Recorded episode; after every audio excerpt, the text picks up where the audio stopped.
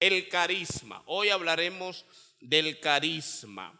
Es una segunda característica que elegí, porque las personas generalmente dicen una frase que es muy real. Si tú vas a elegir entre el carácter o el carisma, elige siempre el carácter. Pero si no tienes que elegir, no elijas una de las dos. Ten las dos. No, no, hay, no deberíamos ponerlos a pelear. Deberíamos, es como el tema de los, del divorcio de los padres. ¿Con quién te queda? No, quédate con los dos. Entonces el carisma es una, un valor valioso, valga la redundancia, que debe tener un líder. ¿Qué usted entiende por carisma? A ver si estamos sintonizados. ¿Cómo, cómo usted interpreta el carisma, Oscar? Ser simpático, dice Oscar. Muy bien. Se, descartan muchísimos líderes entonces, Oscar, porque, porque hay muchos líderes que no son. Pero eso puede ser una cualidad, pero es más que ser simpático. Es más, porque hay personas que por naturaleza no son simpáticos, pero son carismáticos. El carisma es la habilidad, pudiéramos definirlo de esa manera, de atraer personas hacia sí mismo. Es esa persona que cuando llega la gente quiere estar con ellos. Piensa en alguien de la iglesia, por ejemplo, preferiblemente que no sea un amigo suyo. Dígame el nombre de alguien de la iglesia que si usted pudiera visitarlo o invitarlo a su casa o invitarlo a cenar a, algún sitio, usted lo invitaría. Dígame un nombre. Que no sea un buen amigo. Darwin, ¿verdad? Dígame usted a alguien. Que no sea Darwin. Mabel, si me dice Darwin, yo digo, espérate. Ok, Mabel, José. No, no te metes en rojo después, no se compromete. Luisito, dime a alguien de la iglesia. Tú dices, me gustaría invitar a, si, yo pudiera, a fulano. A José, muy bien. Noemí, a Jocelyn, ¿verdad? Gira. ¿A quién? Pero Ana María la mía. Eso es para enfriarte. Ok, Ariani a Odilis. Mira, Odilis, ve. Odilis no es la más simpática. Y ella piensa en Odilis. Jocelyn tampoco no es que tan simpática, ¿verdad? Entonces, ¿por qué se elige a Jocelyn? ¿Por qué a Odilis? ¿Por qué? Por cariz. A Yanna. No, Yanna, nos matamos por Yanna todito aquí. ¿Por qué usted elegiría a esta persona? Por el carisma. No por necesario, no por inteligencia, no, no, es una clase de teología que yo estoy invitando o de anestesiología. No, porque tiene dinero. No, no hubiesen elegido a Jocelyn o a Odilis o a Ana María. ¿Por, ¿Por qué? Por carisma. La persona sin carisma llega a un grupo y dice, aquí estoy yo. La persona carismática llega a un grupo y dice, ahí están ustedes. ¿Notan la diferencia? El carisma es esa habilidad de hacer que las personas se sientan bien estando contigo. Eso es el carisma. Jesús era carismático. ¿Quién recuerda alguna, algún momento de la historia de Jesús que usted puede decir, eso se dio por, por su carisma? Las multitudes le seguían, muchas personas. Ah, pero hay otro momento más que también habla de su carisma. Saqueo que quería acercarse a él, correcto, sin necesitar nada en específico. Señores, ¿eh? Marta, señores, y los niños. Un niño no se va a acercar por milagro, porque no, no sabe qué es eso. No se acerca por comida necesariamente. No se acerca por, por, reputación, a ver qué se me pega. ¿Por qué se le acerca un niño a una gente? Tienes que ser carisma obligado. Jesús, los niños se le acercaban y los niños venían y tenían que impedírselo los tanto que era. Eso era carisma. Las personas lo invitaban a cenar, atraía multitudes, etc. Pero yo no vine solamente a decir que hay que ser carismático, porque quizás, y es una realidad, hay personas que nacen con ciertas predisposiciones. Por eso yo les traje seis maneras de lograr desarrollar el carisma. Seis maneras. Esto, estoy citando algunas cosas del libro Cómo ganar amigos e influenciar sobre las personas de Dale Carnegie y también el libro de John Maxwell que se titula Cómo ganarse a la gente. Dentro de esos dos libros cito muchas cosas. Primera forma de desarrollar el carisma. Muestre interés genuino por los demás. Quiero que alguien me lea, por favor, Mateo, Marcos, perdón, 6:30 Vamos a habilitar un micrófono porque como se está grabando, la, no sale en la grabación la lectura. Así que Marcos 6:30, dáselo a Francesca y ayúdame Francesca a distribuirlo cada vez que alguien levanta la mano, sobre todo para leer, acercarle el micrófono. Marcos 6:30 hasta el 37. Presten atención a este verso y díganme dónde aplica la, el principio, muestre, muestre interés genuino por los demás. ¿30? del 30 al 37. Ok. Entonces los apóstoles se juntaron con Jesús y le contaron todo lo que había hecho y lo que habían enseñado. Él les dijo, venid vosotros aparte a un lugar desierto y descansad un poco, porque eran muchos los que iban y venían, de manera que ni aún tenían tiempo para comer. Y se fueron solos en una barca a un lugar desierto. Pero muchos los vieron ir y les reconocieron, y muchos fueron allá a pie desde las ciudades, y llegaron antes que ellos y se juntaron a él. Y salió Jesús y vio una gran multitud y tuvo compasión de ellos, porque eran como ovejas que no tenían pastor, y comenzó a enseñarles muchas cosas. Cuando ya era muy avanzada la hora, sus discípulos se acercaron a él diciendo, el lugar es desierto y la hora ya muy avanzada, despídelos para que vayan a los campos y aldeas de alrededor y compren pan, pues no tienen que comer. Respondiendo él le dijo, dadle vosotros de comer. Tres momentos de ese verso que habla del el interés Jesús, de Jesús por los demás. ¿Quién me dice? ¿Eh, ¿Misael? Y tuvo compasión. En el 34 dice, y salió Jesús y vio una gran multitud y tuvo compasión de ellos, porque eran como ovejas que no tenían pastor, y comenzó a enseñarles muchas cosas. Eso fue genuino. O sea, cuando él los vio que no tenían pastor, entonces empezó Cuando vio que no tenían pastor, sintió compasión. Primer momento de interés. Gracias, Misael, Noemí. Ya tú leíste, ya tú leíste. Vamos a dar a otra gente que participe. Vi muchas manos por aquí. Aurín. Ajá los discípulos le dicen, vamos a despedirlo para que vayan a buscar comida, él sabía que cerca no había comida y le dijo, no, denle ustedes de comer. Denle ustedes de comer, se interesó. No, no que vayan por ahí, no, vamos a nosotros a resolver lo que pasa con ellos. Correcto, se interesó en su hambre. Falta una, José. Cuando se preocupó por enseñarles muchas cosas. ¿Se preocupó por enseñarle? Ah, pues me falta una más entonces, serían cuatro, ¿no es mí? Cuando le dijo a sus discípulos, váyanse a descansar. Señores, en las iglesias usted escucha esa palabra muy pocas veces. Descanse, tómese su día libre. No, no, no, no, no, queremos ser más culto en la semana. Al contrario, es más, más, más, hay un retiro. Y terminamos el retiro, un ayuno. Y después, y, y la gente quiere, a veces los líderes cargan demasiado a la gente. Y Jesús buscaba forma de que la gente descanse también. Los mandó a descansar. Tuvo compasión por los hambrientos mandó que los alimentaran y se preocupó por su vida espiritual. Jesús mostraba interés sobre las personas. Y el interés hacia los demás genera carisma, porque tú quieres, tú aprecias, tú admiras a alguien que se interesa por ti. Hay una anécdota de una de las, em, es conocida como la anfitriona más famosa de Washington.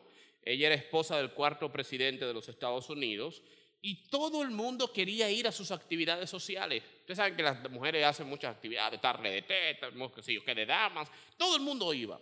Y le preguntaron a ella, ¿cuál es el secreto del éxito para que todo el mundo quiera ir a actividades? Y ella, ella dijo, el éxito está en los saludos y en las despedidas. Cada vez que llegan mis invitados, yo les digo, por fin tengo el gusto de verte. Y cada vez que se van, yo le digo, lamento que tengas que irte tan pronto. Y había gente que solamente iba a ese lugar para escuchar, ahorita, guárdamelo, ahorita, guárdamelo, para escuchar esa expresión. La gente les gusta sentirse que le importa a alguien, que le interesa a alguien, que alguien te está prestando atención. La iglesia de Rick Warren, un pastor americano, tiene una ley entre los líderes o entre los miembros de la iglesia. Se llama la ley, perdónenme si me equivoco con el tiempo, pero hasta donde yo recuerdo la ley de los 10 minutos. La ley establece, y, quiero acentuar esto, y lamento que haya tan pocas personas hoy porque me encantaría que esto esté presente en nuestra iglesia. Grábame esta parte en audio y mándalo al chat, por favor. Esta partecita en específica. La iglesia de Rick Warren, no en audio para que sea más fácil de descargar. La iglesia de Rick Warren tiene una ley que se llama la ley de los 10 minutos, que establece que todos los miembros de la iglesia, al inicio del servicio o desde que termine el servicio, tienen 10 minutos para saludar personas que no conocen. Generalmente nosotros, cuando termine el servicio, tiene 10 minutos para ir donde, ah, Francesca, Oscar, ¿cómo tú estás? 10 minutos para priorizar lo que usted no conocen. ¿Quiénes son las primeras personas que se van de la iglesia cuando termina el servicio? Los nuevos, las visitas, el que no conoce a nadie. Usted se queda ahí, tengo que quedarme para hablar con Clemen, para preguntarle. Pero el que va por primera vez a una reunión, terminó el servicio y le da el, el amén en el parqueo. Por lo tanto, esos 10 minutos finales son tan importantes para ellos que de una vez alguien elige a alguien que no conoce, le saluda, cómo está, y eso ha hecho que las personas deseen volver. Hace poquito salí, terminó el servicio, y vi a mi sobrino, Randiel, parado en una esquina así, como que, como que y le pasó rato y todo el mundo estábamos eh, entretenidos. Y él, se supone que es el sobrino del pastor, debería tener como amigos. Pero adolescente al fin se quedó en una esquinita esperando y me dio como esa compasión y después pensé, así debe haber sobrinos de otras personas que le pasa. Entonces, procure cuando usted venga cada domingo a la iglesia, los primeros cinco minutos, sea al inicio, si no ha empezado el servicio, o sea cuando termine, ir donde alguien que usted no conoce. Que esa persona nunca olvidará que alguien se interesó por ellos. Gracias, William. Las personas no les importa, yo amo esta frase, cuánto lo que usted sepa, cuánto sepa, hasta que no sepan cuánto usted le importa. A las personas no les importa cuánto sepa yo hasta que sepan cuánto me importan a mí. Así que dice, lo voy a repetir. A las personas no les importa cuánto sepa yo hasta que sepan cuánto me importan a mí. Si usted no, se no muestra interés por los demás, su conocimiento no sirve para nada. No se preocupe en aprender tanto si usted no se preocupa en interesarse en la gente. El éxito social no depende de cuánto poder, educación o experiencia tengamos. La gente responderá de forma más favorable si se les hace saber primero que son importantes como personas. Aplíquenlo en la empresa, en la familia, en el edificio, en la iglesia, en, donde, usted, donde usted esté hágale saber a la gente que le importa y luego la gente le, le, querrá saber lo que usted sabe. Dentro del interés está el, el, hecho de que usted se interese en, decimos, en su vida, en sus actitudes, y eso lo vamos a retomar más adelante. Número dos, sonría. Por eso Oscar decía que el carismático es simpático.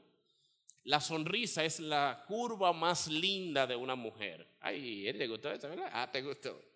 Yo siempre he dicho que la sonrisa predica, que la sonrisa transmite un mensaje. ¿Cómo es posible que en medio de esta crisis, de la ansiedad, de la dificultad, el, el compañero mío de trabajo sonría? Algo tiene que tener él.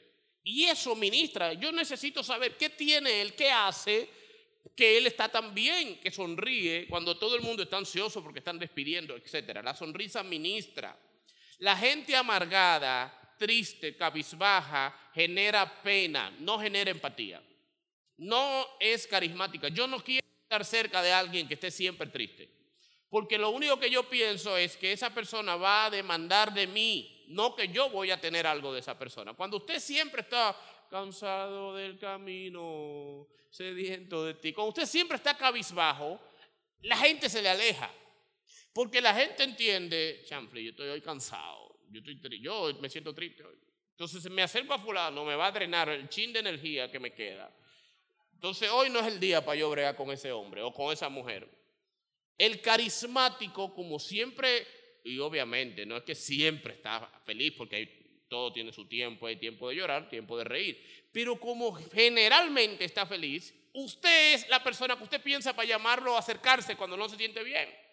Conchale, mira mis, mis, mira mis, mis eh, ven acá, por lo menos me voy a reír un rato. O, fulano, o sea, la sonrisa es una actitud del carismático.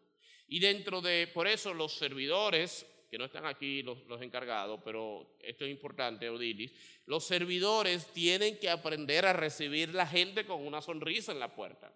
Cuando usted va a iniciar el servicio, salude con una sonrisa. No a su nombre.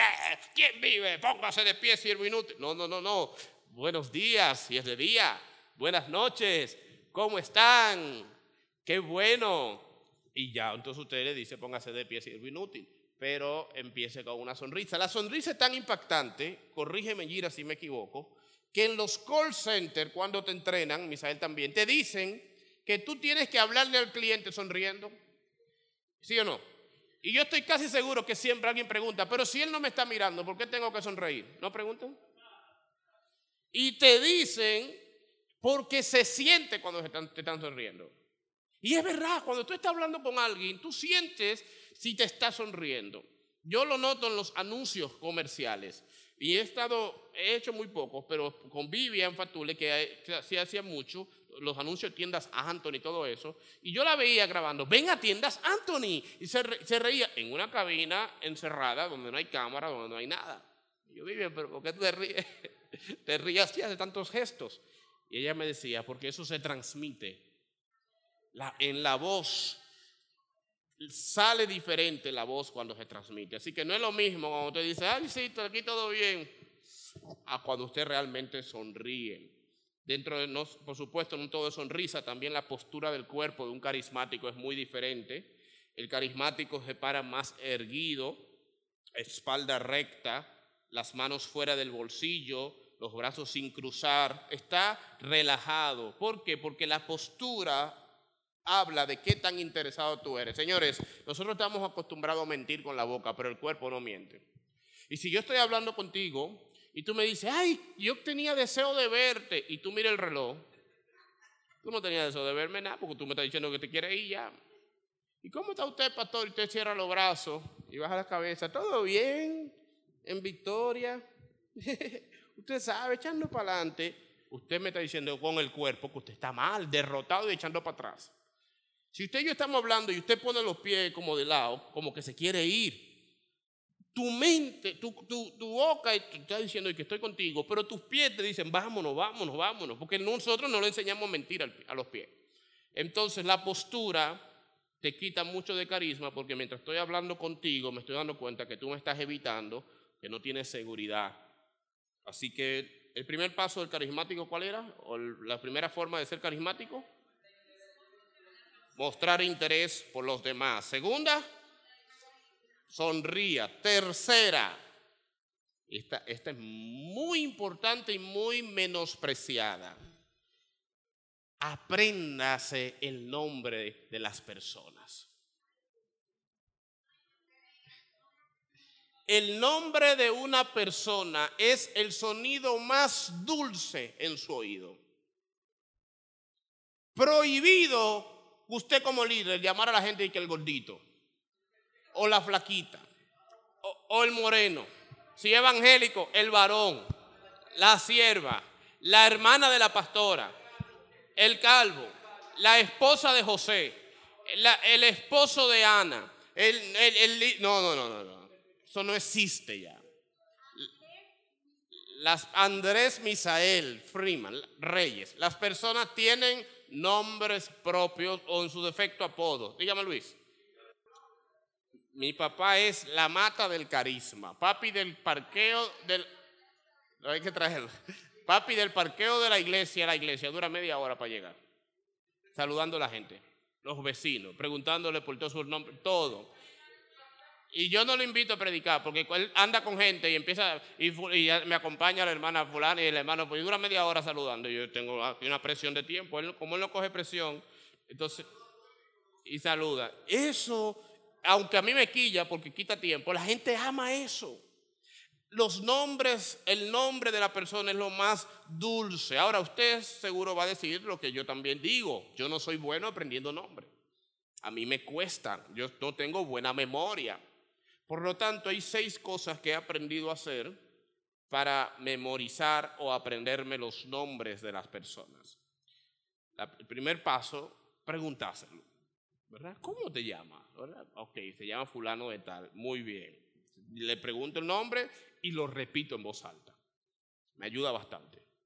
Oh, oh, Gira, ah, Gira, qué bien, Gira. Diana, oh, Diana, como mi hermana. Oh, Diana, ya, no se me olvida, Diana. Es mi hermana, pero ya está más cerca. Pregúntale el nombre y repítalo.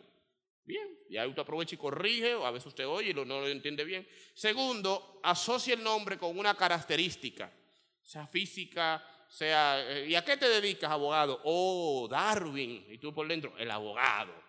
Muy bien, ¿qué yo soy diseñador, diseñador, y tú tienes cara de diseñador. Usa Converse, no se baña, no se pega, ¿qué es diseñador? Y usted empieza a asociar, no es Darwin, no, no, tú te bañas bien, ya, ya se está bañando el hombre. Pero digo, los diseñadores de la UAS, los publicistas. Y usted asocia el nombre con una característica física, Mabel, rubia, José, calvo, y entonces se le hace más fácil. Lo tercero, que no falla, agréguelo si tiene un grupo de WhatsApp o, o a sus contactos en el celular. Hay gente que no, no le luce en la iglesia, tiene que eh, 829. ¿Y que de quién es este 829? Y más la gente que no le pone nombre a los números. Señores, desde que alguien se agrega a un grupo de WhatsApp, en este caso de la iglesia, añádalo a sus contactos. Porque cada vez que opina, tendrá el nombre ahí. Trate de añadirlo con el nombre correcto también. No hay una cosa que dé más pique que usted ver el nombre suyo mal escrito. La jefa mía, estos días vi que tiene Ricky con CK. A esta altura de juego, el que escribe Ricky con CK no, no puede ser amigo mío. Porque en todas las redes sociales Ricky está con QI, que es como se escribe. Entonces escríbalo correctamente. Otro Ricky. Ricky Martin, ella es de Puerto Rico. Número cuatro, pregúntele a otras personas el nombre. Yo lo hago muy a menudo. Y luego Francesca está llegando con Oscar y con Luz Celeste. Y yo, Oscar, ¿cómo que se llama ella? Luz Celeste. Luz Celeste, ¿cómo está? La gente se derrite. Ay, el pastor se sabe mi nombre, que sí. O igual usted, ay, se sabe mi nombre. Y yo no me lo sé, me lo acaba de decir Oscar. Pero eso me ayuda a recordarlo, hasta un día que me lo acuerde. Cinco, dígalo en voz alta, ya lo dije. Y número seis, la más fácil, señores, sígalo en sus redes sociales. La gente cree que yo lo sigo para estar monitoreando lo que publican y no lo que publican. No, mire, usted puede publicar lo que le da su gana. Yo sigo a la gente porque la mejor forma de aprenderme los nombres de la gente siguiéndolo.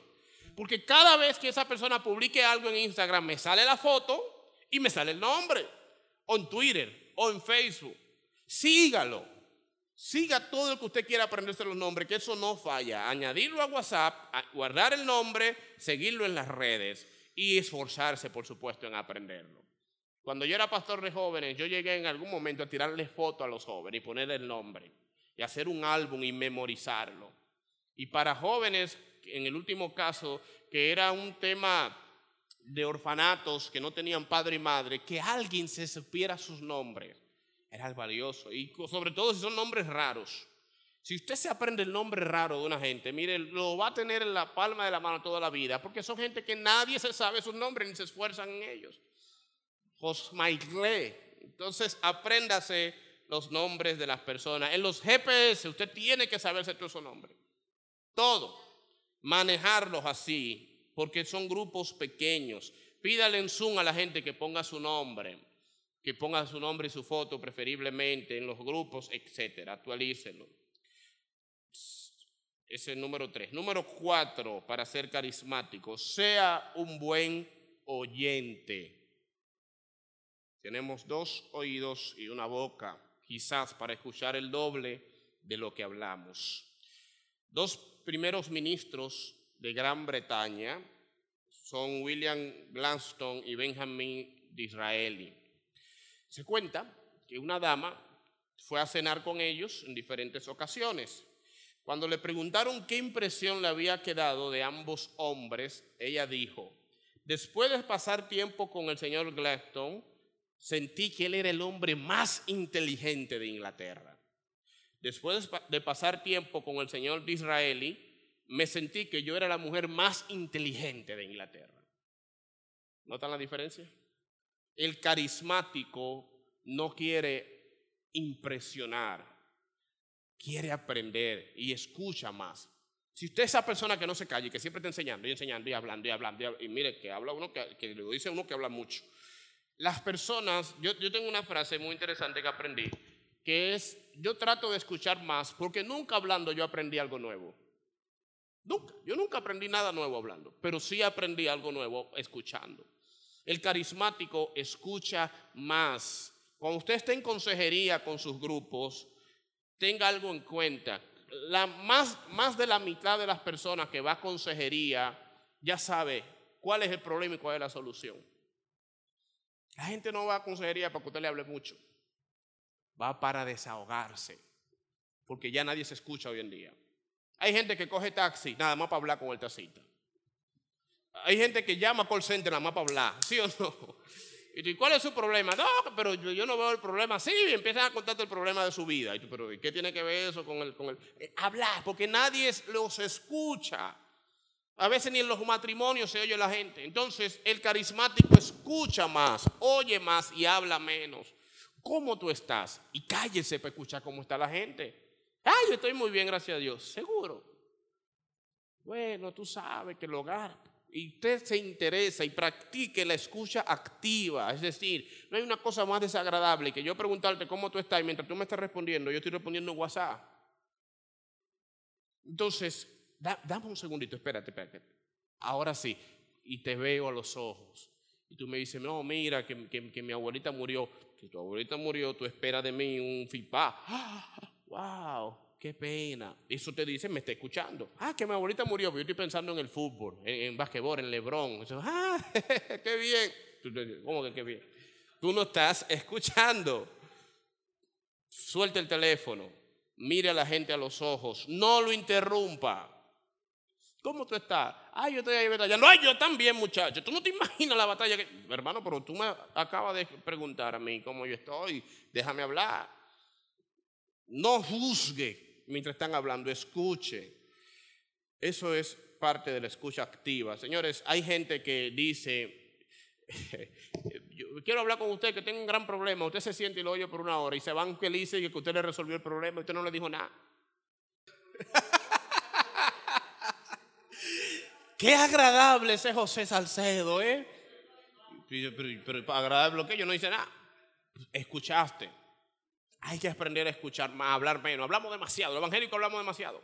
Por eso en los GPS les digo, sean más interactivos. Porque tú vienes un domingo, un pastor hablando media hora. Vienen el miércoles, el pastor hablando. ¿Dónde tú puedes hablar también? En los grupos pequeños, pero también viene gente a, empezar a hablar en el grupo. ¿no? O sea, fomente interacción, fomente que otros hablen, se desahoguen, aprendan, etc. Escuche más. Las personas que son muy más oyentes son influyentes en los demás y son carismáticos, aunque no se ría tanto. ¿Cuál fue la primera? Interésate en las personas. ¿La segunda? ¿La tercera? Apréndase los nombres. ¿Tienen esa tarea? Le voy a preguntar, ¿cómo se llaman los del equipo de consolidación? Tienen que decir todito. ¿Cómo se llaman los jóvenes? ¿Cómo se llaman los cánticos nuevos? ¿Cómo se llama el asistente del sonido? ¿Cómo se llaman los músicos? ¿Cómo se llaman las empleadas del rostro perfecto? Todo. Todo.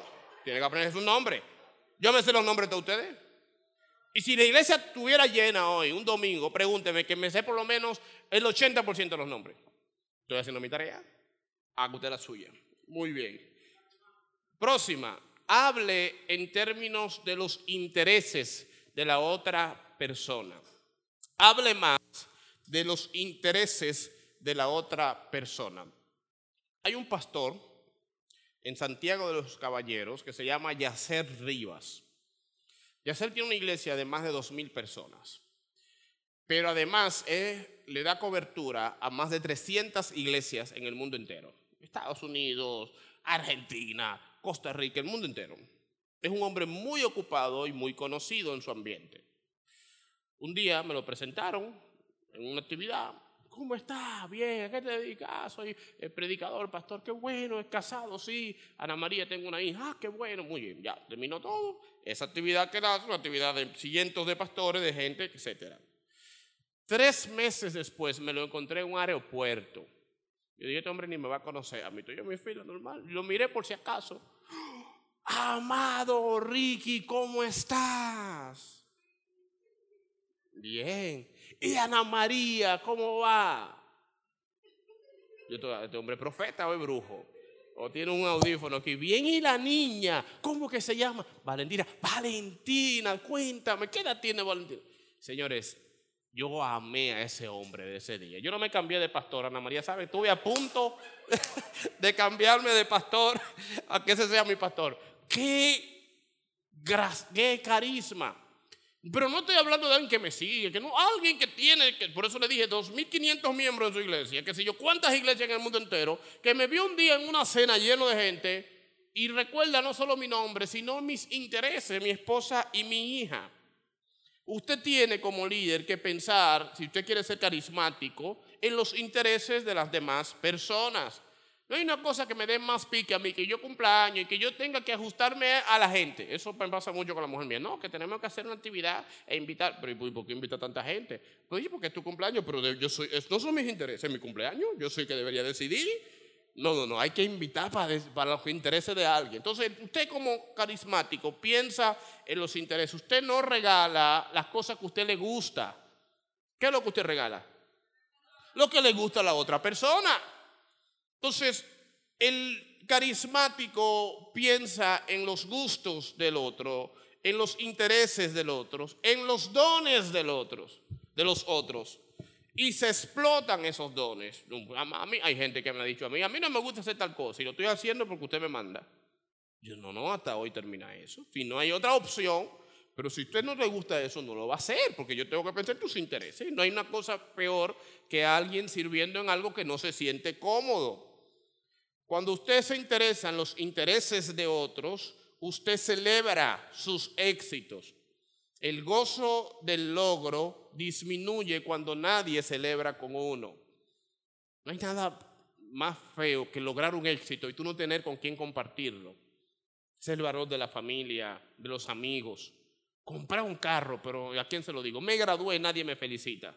Tener con quién compartir el gozo aumenta. Por eso como líderes hay que celebrar los pequeños logros. Se graduaron de bachillerato los muchachos, eso hay que felicitarlo.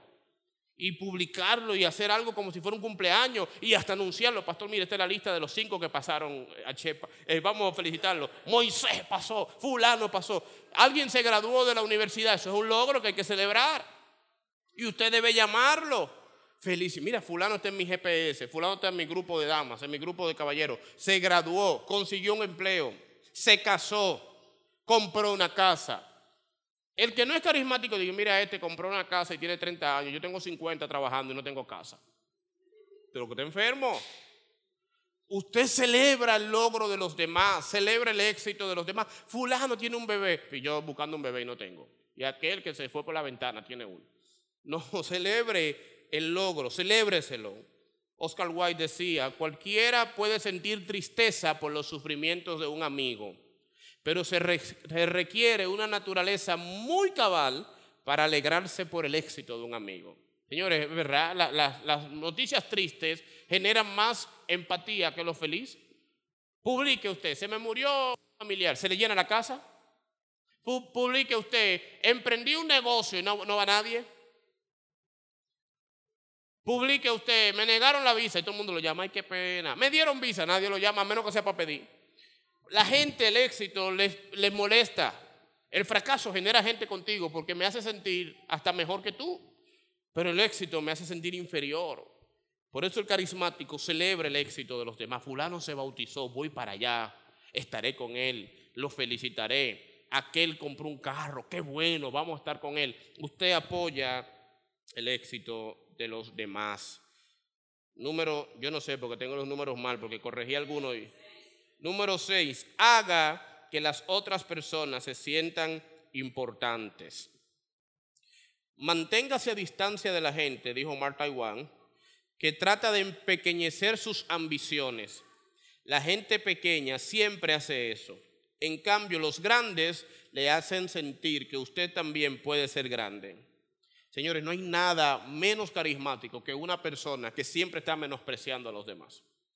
Yo tengo una frase que, publiqué, que escribí ahorita para publicarla mañana en mis redes. Oiga esto. Menospreciar a las personas nos puede hacer sentir superior, pero nos hace ver inferior. Cuando usted siempre está tratando al otro como que es más bruto que usted, como que sabe menos que usted, como que es más eh, infeliz que usted, usted se siente superior, pero todo el mundo lo ve como inferior.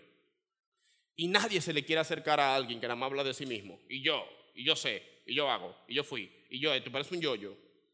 Pero cuando usted quiere hablar de los otros, del éxito del otro, y se interesa por ellos y hace que se sientan importantes, usted es una persona carismática. Yo me he puesto a hablar con vecinos de mi edificio, que son vecinos. Hay una vecina que habla, pero mucho. ¿Cómo está fulana? Ay, yo estoy bien. Y empieza a hablar como que tiene un año sin hablar. Y a veces yo estoy ahí escuchándola y a veces tengo prisa, pero estoy oyéndola. Y qué bueno. Y me intereso en sus, en sus cosas, la hago sentir importante. Y en un momento difícil, ¿yo puedo contar con esa vecina?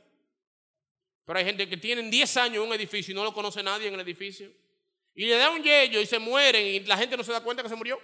Ah, con el olor, ay, fulano. Porque usted nunca saludó a nadie, usted nunca escuchó a nadie, usted nunca se interesó en nadie. Yo tengo una carga que hace días de que en cualquier momento quiero agarrar y repartir bicocho o algo a los vecinos de aquí de la iglesia. Lo ideal es que si usted llega a un sitio, conozca a su vecino. Vecino, mire, me acabo de mudar a este lugar, estamos a su orden, me dedico a tal cosa. Eh, si usted necesita algo, siempre interés en los demás y va a cosechar. Todos los seres humanos quieren que su vida importe para algo. Todos quieren sentir que son importantes. ¿Cómo podemos hacer que la gente se sienta importante? Número uno, visítelos. Usted tiene que visitar a toda la gente de su grupo, si es un GPS, si es los jóvenes, si es lo que sea. Las pastores y yo tenemos una práctica dos veces al mes de ir a almorzar a casa de un hermano de la iglesia o a cenar. Y eso nos ha ayudado tanto a conocer la gente, a orar mejor por la gente. Y por supuesto la gente le ha ayudado más a conocernos a nosotros. A Raquel le dije yo hace como un mes, visita a todos los integrantes de Cántico Nuevo.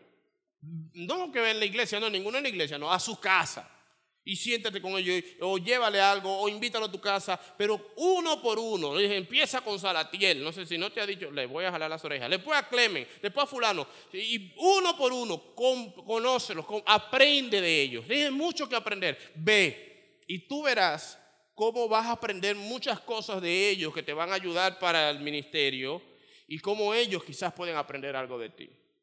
Y eso hace como dos meses. Tengo que decirle, si no ha ido donde, nadie, le voy a jalar una oreja que le queda. Entonces, visite su gente, ¿dónde viven? A veces tenemos gente en nuestra ruta y nos vamos del culto y ni siquiera sabemos porque usted nunca ha visitado a nadie. Intereses en los demás. Segundo, recuerde sus fechas importantes. Señores, que alguien cumpla años y que nadie te felicite, eso, eso es deprimente. Y a veces ha pasado, Gracias de un Facebook te lo recuerda si lo tienes y te salva la vida. Pero eso no nos luce a nosotros ni al líder tampoco. Recuerde las fechas importantes, no solo cumpleaños, puede ser un aniversario, puede ser, ¿qué más? Fecha de bautismo, cumpleaños de un hijo. Una vez llamé a, la, niña de Rosángel, quiero felicitarte, pónmela eh, pastor, ¿cómo está usted? No quiero hablar contigo, quiero hablar con tu hija. Ah, está bien, toma, felicidades. Esa niña después de ahí, yo soy el pastorazo. O sea, primero Dios y después yo. ¿Y cuando te digo un pastor llamando a una niña de tres años va a felicitarlo? Bueno, pues yo lo hice y lo sembré en ella, de que ella sepa que también me importa y no solo su mamá o su papá. Visite a su gente. Eso aplica a los amigos, aplica a los empleados, aplica en todo. A la gente que usted quiere que sepan que usted le importa. Llámelos o escríbales sin necesitarles. Voy para allá. Señora, a veces, usted nada más llama para pedir. Usted no ha pensado eso, los pastores, muchas veces. El pastor me está llamando. ¿Qué necesitará? Yo me imagino a, Clemen, ¿qué se habrá dañado en la iglesia? Salatiel, ¿qué músico faltó hoy? No, usted tiene que llamar. ¿cómo, ¿Cómo tú estás? Sí, bien, pastor. ¿Qué? ¿Cómo lo puedo ayudar? No, nada. Estoy llamando para saludarte. Yo he llamado gente para saludarlo y se quedan callados porque ni saben qué decirme. Así, para saludarme. Sí, ¿cómo tú estás? Y se quedan como mirando a veces. Eh, ¿Usted, ¿Usted es de la que Está... No, no, yo estoy en mi casa. Ah, pero que... Señores, pero llame a gente, nada más no es para pedir cosas. Llámelo para saber cómo están, sin pedir nada. Escríbale sin necesitarle.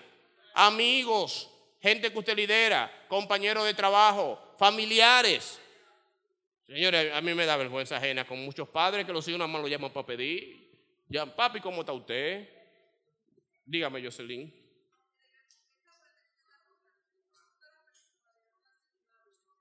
Un hábito. No, no, tú eres, una líder.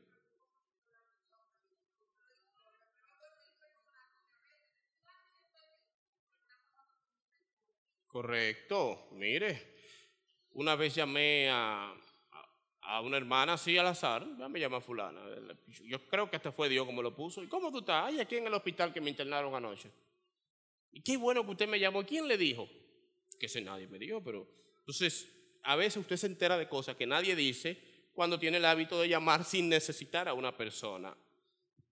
Am, apoye los proyectos ajenos. El carismático apoya lo ajeno.